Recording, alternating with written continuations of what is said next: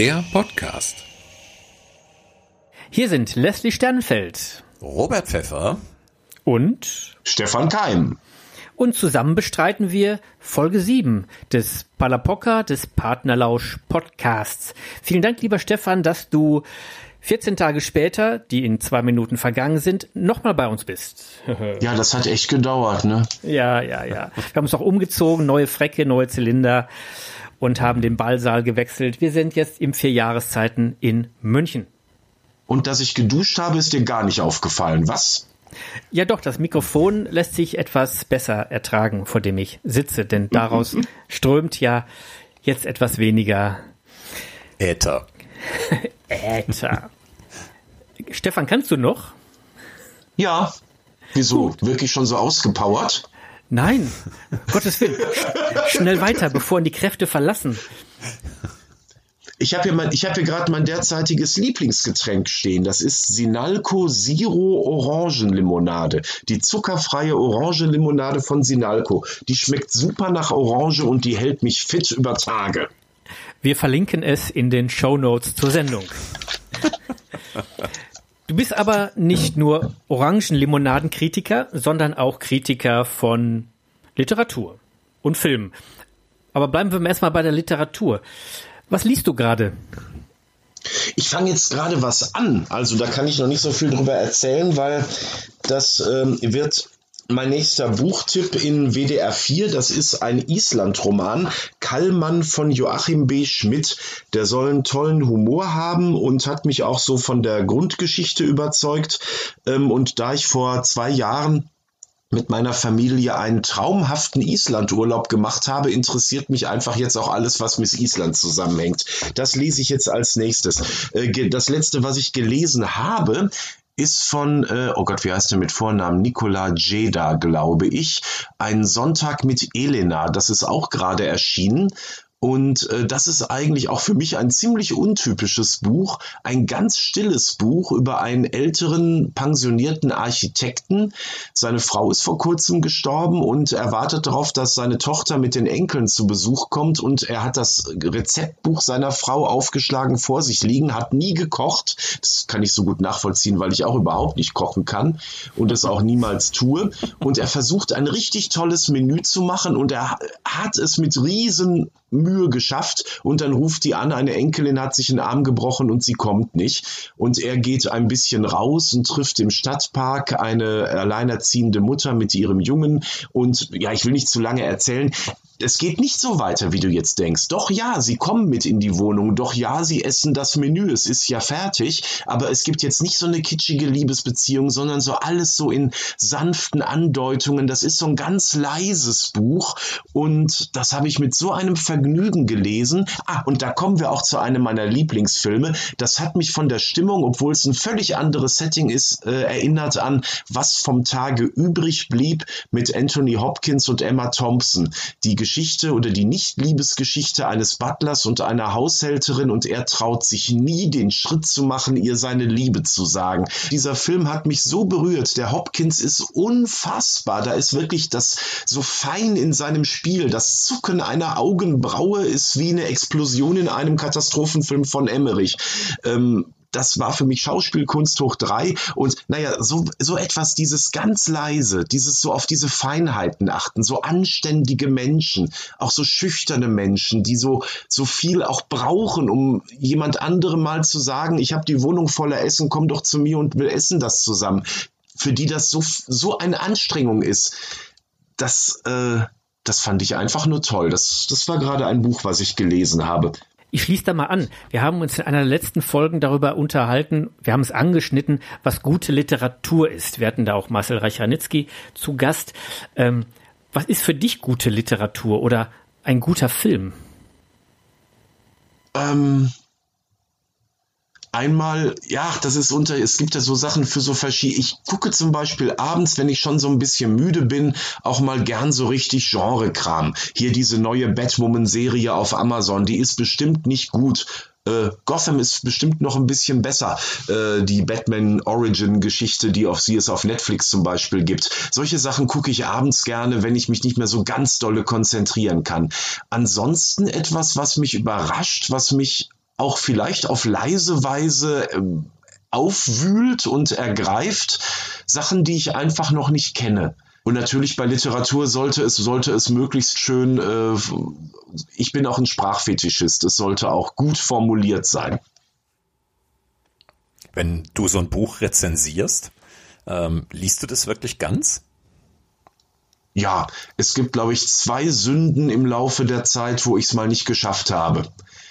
Ähm, das eine war auch, weil ich für eine Kollegin einspringen musste, die krank geworden ist und wo ich nur zwei Tage hatte. Da habe ich das Buch nur zur Hälfte gelesen gehabt. Aber ansonsten schon, ja, ich lese wirklich komplett. Mhm. Es ist ja auch immer wichtig, äh, manche Bücher gehen ja auch kurz vor Ende kaputt. Also zum Beispiel Krimis. Die können die ganze Zeit ja super spannend sein, aber wenn dann eine unglaubwürdige, doofe Auflösung da ist, dann ist das Buch hinüber. Und das muss man dann ja auch gelesen haben. Hast du schon mal einen richtigen Verriss geschrieben?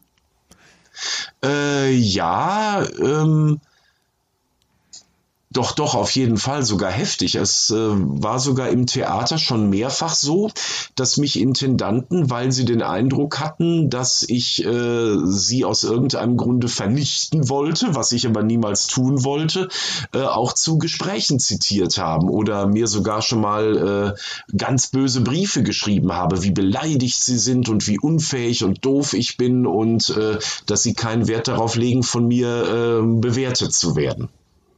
Hui, okay. Ja, ich meine, du wirst ja dann auch noch anders angeguckt, ne? Wenn man äh, mal sieht, ein Theaterkritiker, der selbst Stücke schreibt, ne? Wird da nicht auch besonders scharf drauf geguckt dann? Ach, ich weiß gar nicht. Das habe ich so lange Zeit auch gedacht. Ich habe auch lange Zeit äh, äh, da auch so ein bisschen Schwierigkeiten gehabt, das auch so in, äh, ja, sehr stark nach vorne zu schieben. Ich habe also oft so gesagt, Leute, ich mache so ein bisschen Unterhaltung. Ich mache ja Bühnen-Selbsterfahrungstage. Ihr seid die Profis, ihr seid die, die richtig Kunst machen. Das ist, glaube ich, auch immer noch so. Also richtig Kunst machen, glaube ich. Ich sehe mich auch nicht als Künstler in dem Sinne.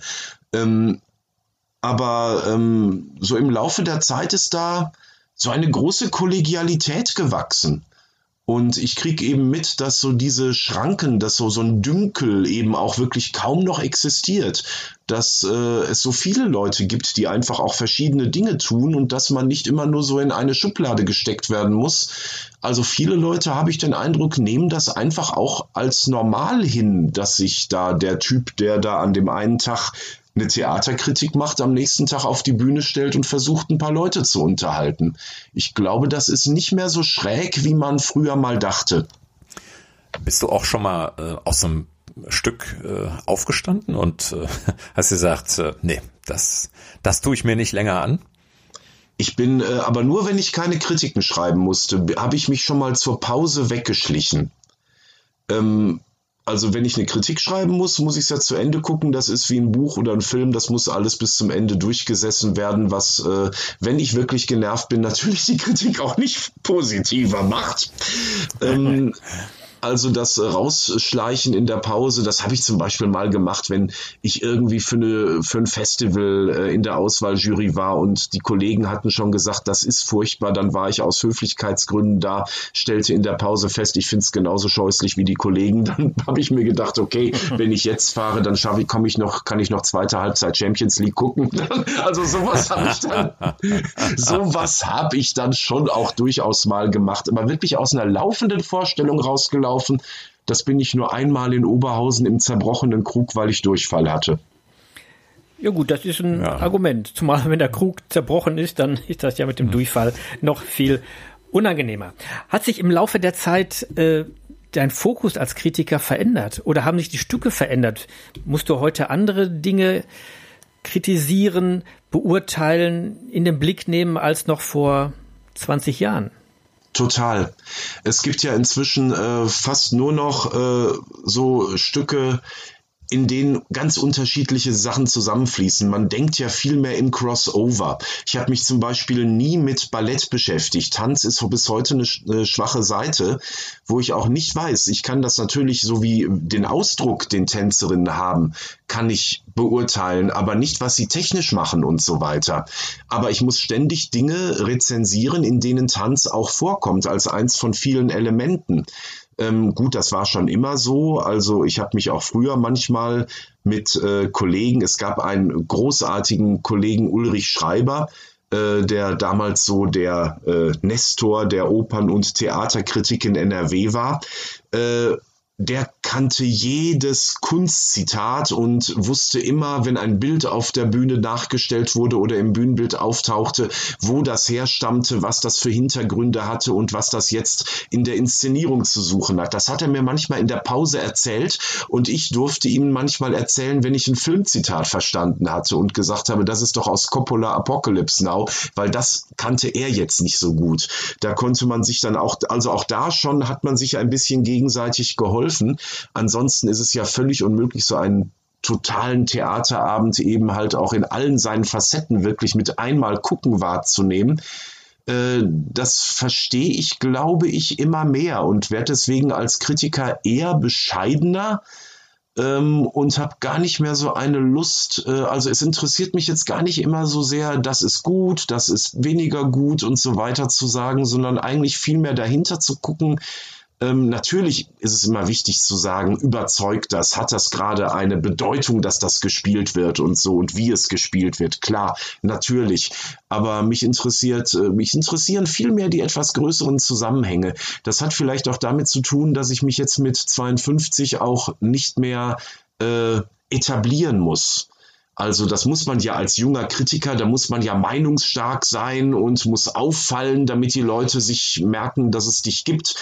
Äh, da bin ich jetzt so arrogant zu sagen, das wissen jetzt ein paar Leute, zumindest in Nordrhein-Westfalen in der Theaterszene. Und ich muss nicht mehr auffallen. Ich kann mir auch mal schräge Gedankengänge leisten ähm, und bin da lockerer. Apropos schräge Gedankengänge. Ähm, du bist ja ein, so, das erleben wir ja auch gerade. Du bist ja ein ausgeglichener, ein freundlicher, wirklich liebenswerter Typ. Kann ich im so, Übrigen danke. auch so sagen. Also, ne, so bei den Dingen, die ich, oder bei den Begegnungen, die wir bis jetzt hatten. Aber äh, trotzdem, äh, wir, wir wissen von dir, dass du ein Faible für Horrorfilme hast. Wie bitteschön passt denn das zusammen? Katharsis. Ich bin ein großer Anhänger der Katharsis-Theorie. Das ist ja im antiken Drama. Äh, die Leute gucken sich die Tragödien an und durch das Jammern und Schaudern reinigen sie sich von ihren negativen Gefühlen. Ich behaupte, genauso was.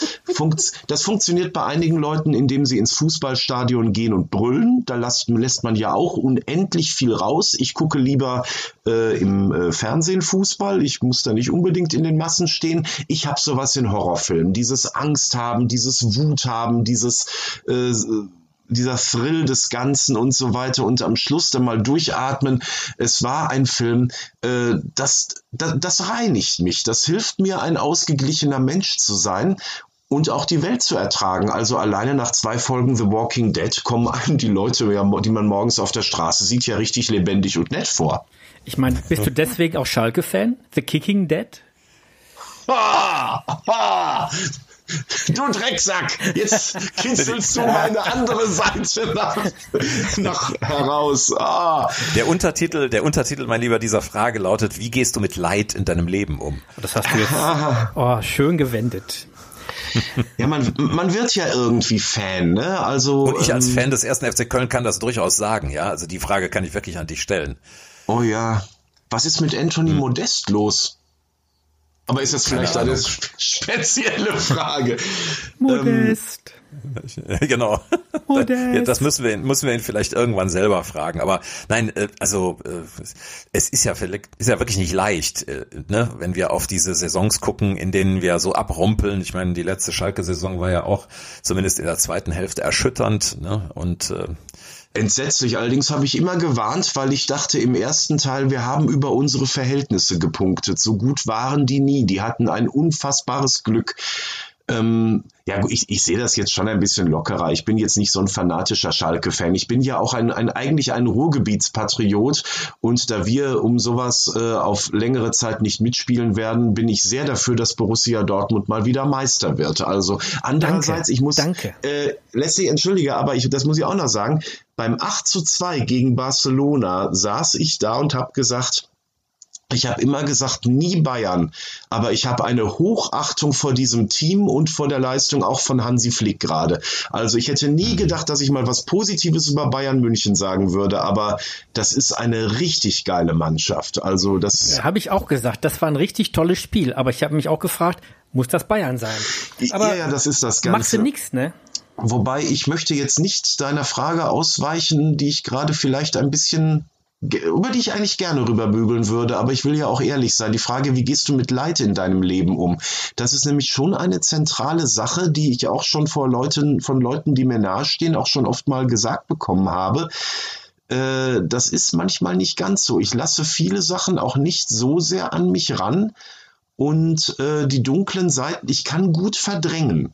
Ich bin immer sehr lösungsorientiert. Manche Leute finden das gerade gut, dass auch in Phasen äh, des Leides ich eher dazu neige, auch einen Witz zu machen, aufzubauen und so weiter. Aber andere Leute können das auch gar nicht. Also dieses Mitleiden und Mittrauern ist mir, glaube ich, nur bis zu einem gewissen Grad möglich. Und das sehen einige Leute auch als charakterliches Defizit. Das will ich jetzt nicht verschweigen, wo du das gerade ja auch äh, an Schalke andockend, aber ich will ich es auch ernsthaft beantworten. Das ist schon also dazu, so dazu versteigen wir uns mal nicht, oder? Also das damit äh, sozusagen den Stab über dir zu brechen. Ich würde da noch mal anknüpfen.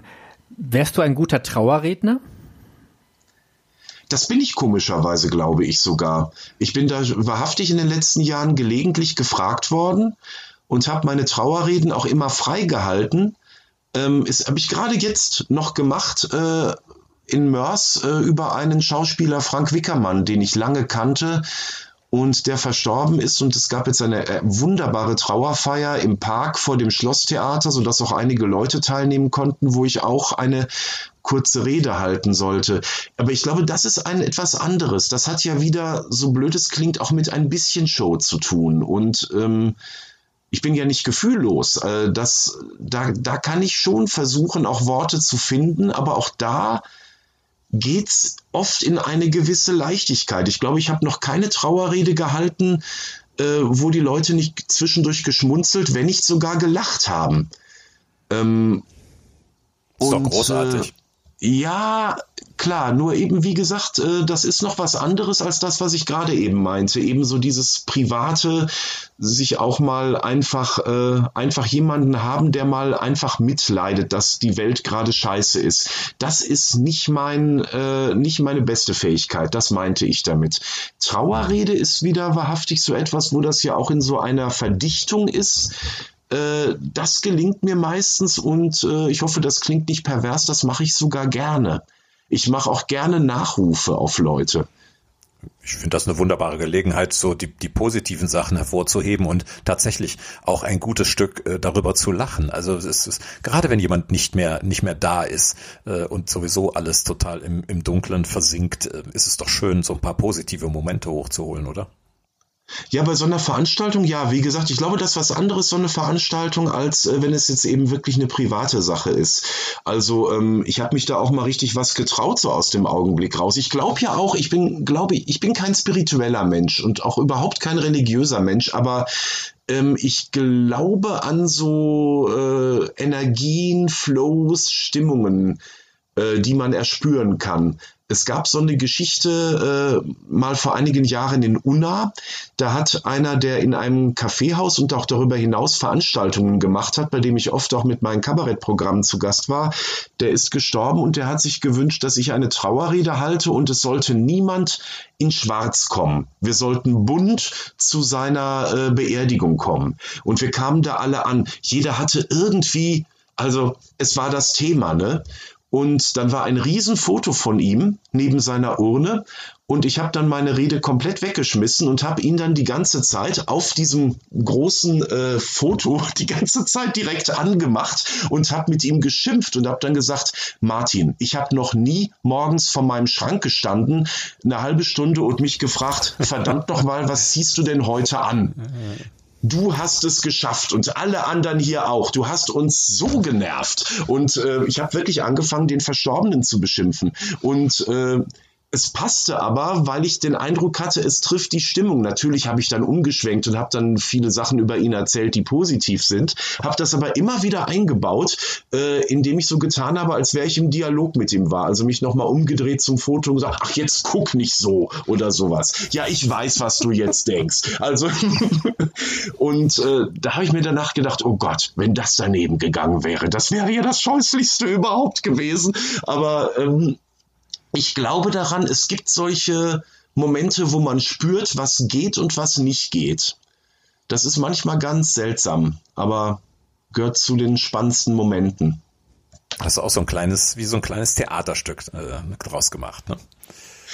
Ja, ja, so ein bisschen war das so. Ich meine, der war ja auch nun der Kunst- und Theaterliebhaber, ne? Deswegen passte das für jemand anders, wäre das total geschmacklos gewesen. Aber mir haben angenehmerweise danach alle gesagt, auch seine Frau und seine Tochter, das sei genau der Tonfall gewesen, den Martin, so hieß er, sich gewünscht hätte.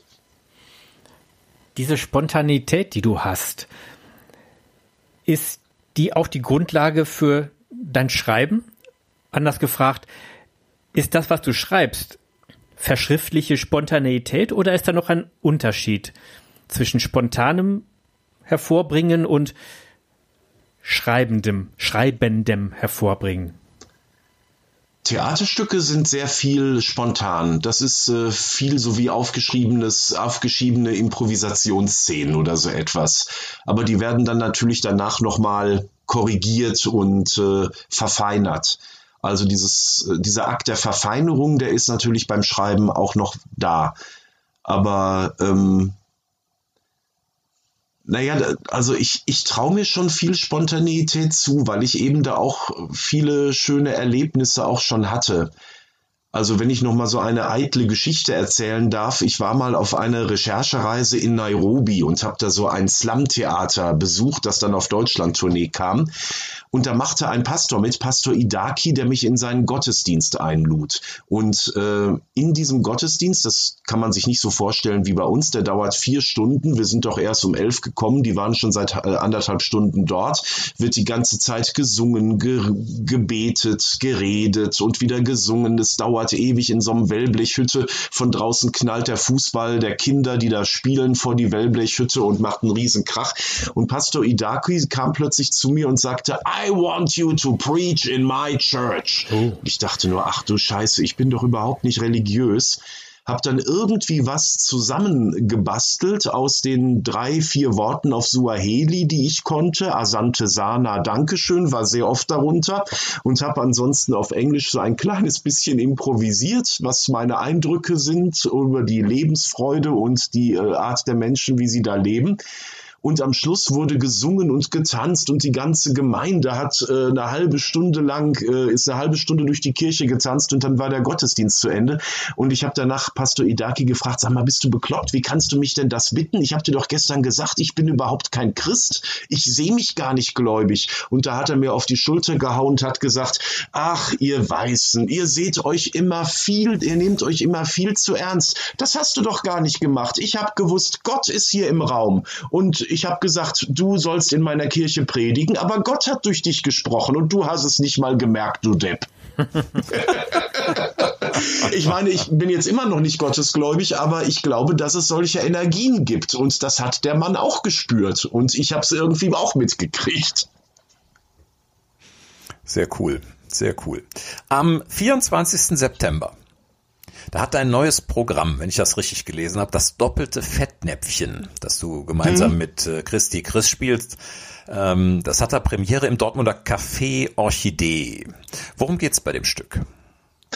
um Peinlichkeiten, so als Grundlage äh, des menschlichen Seins. Also äh, wir haben das als äh, Grundidee gehabt. Wir haben ja immer so eine Grundidee für unsere Kabarettprogramme. Das ist jetzt kein zusammenhängendes Stück, sondern so eine Nummernrevue. Und dann hat Chris die Idee, dann habe ich Ideen, dann basteln wir ein paar Songs, weil sie großartig singen kann und äh, gucken dann, dass wir dann so alle zwei bis drei Jahre ein neues Programm zusammenkriegen. Diesmal werden wir politischer und etwas anspruchsvoller, als wir es sonst sind. Also wir haben noch anspruchsvoller.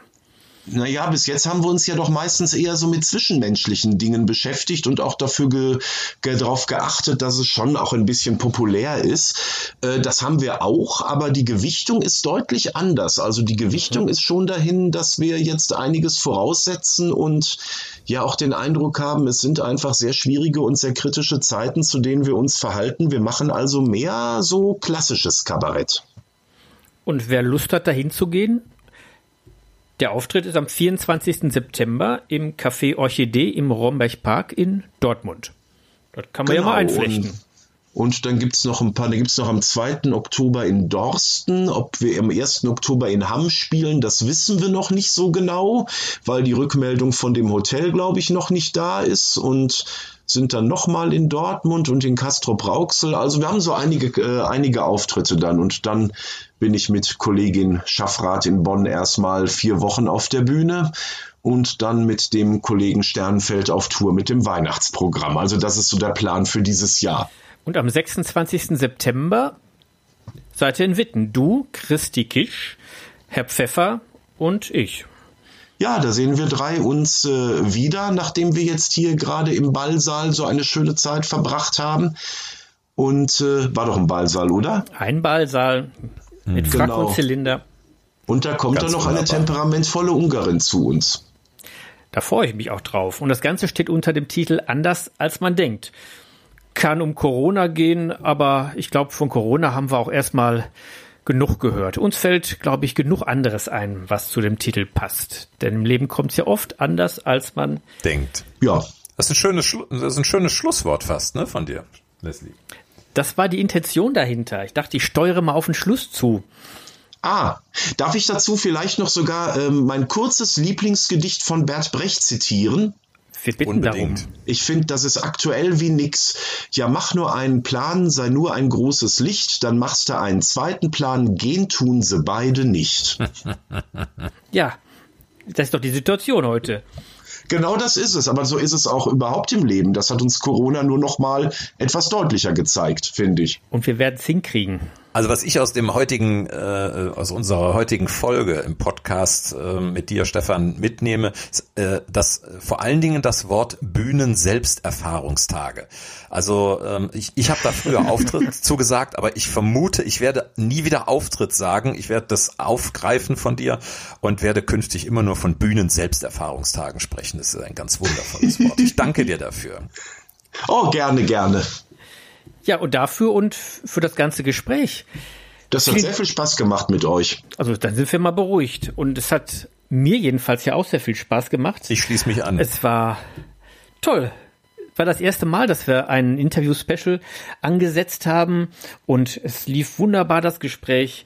Ha, danke Stefan. Danke Leslie, danke Robert. Sehr gerne. Was für eine Premiere. Dann bleibt uns jetzt nur noch auf die nächste Folge zu verweisen, auf den Partnerlausch Podcast Nummer 8. Und was macht ihr da? Ja, da wird es um ein Thema gehen, äh, das uns, ja, weiß ich nicht, uns alle betrifft. Also zumindest wir, die wir diese Bühnen-Selbsterfahrungstage machen. Ähm, die Frage, wie geht man eigentlich mit Lampenfieber um? Also, äh, Stefan, von dir haben wir so rausgehört, oh, so richtig viel hast du nicht, aber hast du denn doch noch welches? Ein bisschen wenigstens. Es kommt drauf an. Es ist, wenn jemand im Publikum sitzt, den ich verehre. Also von dem ich wirklich viel halte. Also eine Schauspielerin oder ein Schauspieler oder Regie oder so etwas. Irgendwie Leute, denen ich wirklich gefallen möchte, von denen ich möchte, dass sie danach nicht sagen, äh, ähm, dann habe ich ein leichtes Kribbeln. Aber ansonsten neige ich wirklich nicht zu Lampenfieber. Ja, dann kannst du auch gar keine Tipps geben, wie man mit Lampenfieber umgeht, weil du, du kennst nicht das wirklich. Ja gar nicht. Nee, nee, das, das ist, ja, ich, ich kenne es nicht wirklich. Dann musst du unsere nächste Folge hören, die kommt am 2. Oktober. Da erzählen wir, was Lampenfieber ist und äh, wie wir damit umgehen. Und ja, wollen mal gucken, ob wir dich, ob wir dich nicht nervös kriegen. Ja, da bin ich gespannt. ja, ne?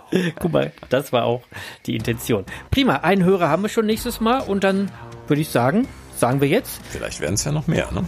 Dann sagen wir Tschüss aus Bergisch Gladbach. Tschüss aus Witten und Tschüss aus Wetter an der Ruhr.